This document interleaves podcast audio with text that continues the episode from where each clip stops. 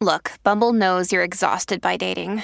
All the must not take yourself too seriously and 6 1 since that matters. And what do I even say other than hey?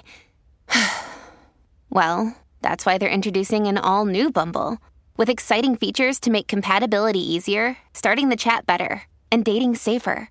They've changed, so you don't have to. Download the new Bumble now.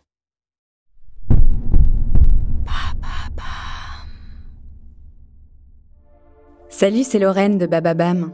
Vendredi signifie le jour de Vénus. Vénus est la déesse de l'amour dans la mythologie romaine.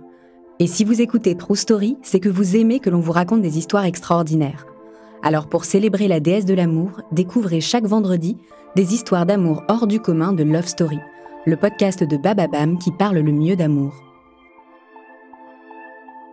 Del Martin et Phyllis Lyon sont tombées amoureuses à une époque où l'homosexualité était punie. En souhaitant simplement rencontrer des couples comme le leur, elles ont créé la première organisation lesbienne des États-Unis. Pour elles, s'aimer, c'est exister, inventer un espace pour leur amour et celui de tous ceux à qui l'on a fait croire qu'ils ne comptaient pas. Une histoire de club, de magazine et de droit civique, une histoire d'amour.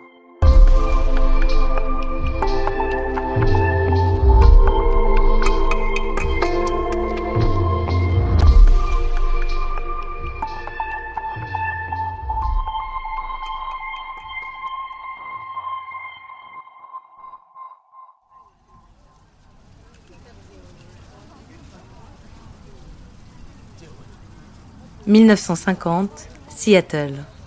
Phyllis Lyon et Dorothy Louise Martin assistent à leur première soirée d'entreprise, un magazine spécialisé dans le bâtiment qu'elles ont toutes les deux rejoint récemment. Phyllis est intriguée par Del Martin. Elle n'a jamais rencontré de femme comme elle. Elle la trouve magnifique avec ses larges mâchoires, ses yeux clairs et ses cheveux courts. Mais elle est surtout impressionnée par son attitude. Del Martin plaisante et fume des cigares avec les hommes ils lui apprennent même à faire un nœud de cravate. Phyllis est plus féminine, classique. Elle porte ses cheveux longs, des boucles d'oreilles rondes et un collier de perles. Les deux journalistes commencent à discuter en sirotant des martinis. Del Martin se présente comme lesbienne. Elle a épousé un homme, James Martin, quand elle avait 19 ans. Ensemble, ils ont une fille, Kendra. Mais le mariage a pris fin quand James a découvert des lettres que Dell écrivait à la voisine. Quand Phyllis entend Del Martin prononcer le mot lesbienne, c'est une révélation. Elle n'aurait jamais cru que son attirance pour les filles pouvait avoir un nom. Face à l'assurance de Dell, elle laisse ses sentiments s'exprimer. Les deux femmes tombent amoureuses. Trois ans plus tard, le jour de la Saint-Valentin, Phyllis et Dell déménagent à San Francisco. Elles achètent une voiture ensemble et contractent un prêt pour s'offrir une petite maison en 1989, interrogée par un journaliste, Phyllis revient sur cette période. Je me souviens de m'être dit, il faut que j'apporte le petit déjeuner de Dell tous les matins, puisque c'est ce que ma mère faisait pour mon père. Laisse tomber. Aucune de ces choses n'a vraiment marché pour nous, et j'imagine que c'était pareil pour la plupart des couples. Vous n'aviez aucun modèle? Il n'y avait certainement pas de guide. À vrai dire, je ne savais pas grand-chose. J'avais juste rencontré cette personne trois ans et demi plus tôt. Elle m'avait dit qu'elle était lesbienne et je m'étais dit que c'était la chose la plus fascinante au monde. Ça a beaucoup de choses, le fait que je sois attirée par les femmes au lycée, etc., etc. Mais je n'avais pas vraiment idée de ce que ça voulait dire. C'est à Castro que Phyllis et Dell ont posé leurs valises le quartier n'est pas encore la mecque homosexuelle qu'il deviendra dans les années 70. La dominante est catholique et conservatrice.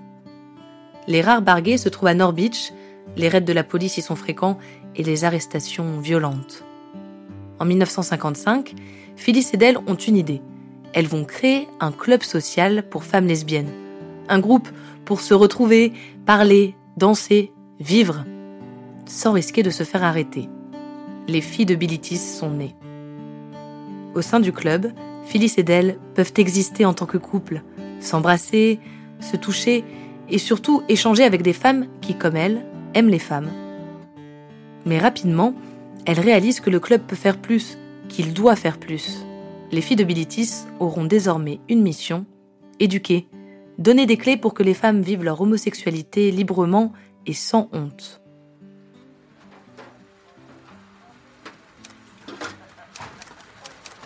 Phyllis et Dell sont les plumes du groupe. Elles rédigent à quatre mains une newsletter, puis un journal, The Lader. La publication devient une référence pour les mouvements LGBT qui émergent. Les filles de Bilitis s'imposent en réseau national. Sans l'avoir calculé, Del Martin et Phyllis Lyon deviennent des icônes de la lutte pour la décriminalisation de l'homosexualité, puis de celle pour de nouveaux droits, comme le mariage. En 2004, elles se marient une première fois. Le mariage homosexuel n'est pas encore légal, mais le maire de San Francisco organise quand même une cérémonie pour Phyllis, Del et d'autres couples de même sexe. L'hôtel de ville est plein à craquer et l'émotion palpable. Six ans plus tard, le mariage homosexuel est légalisé en Californie. Phyllis et Del seront les premières mariées à 83 et 87 ans. Acceptez-vous, Phyllis, de prendre Del pour épouse? Et vous, Del, acceptez-vous de prendre Phyllis pour épouse? C'est un honneur extraordinaire de vous déclarer épouse pour la vie.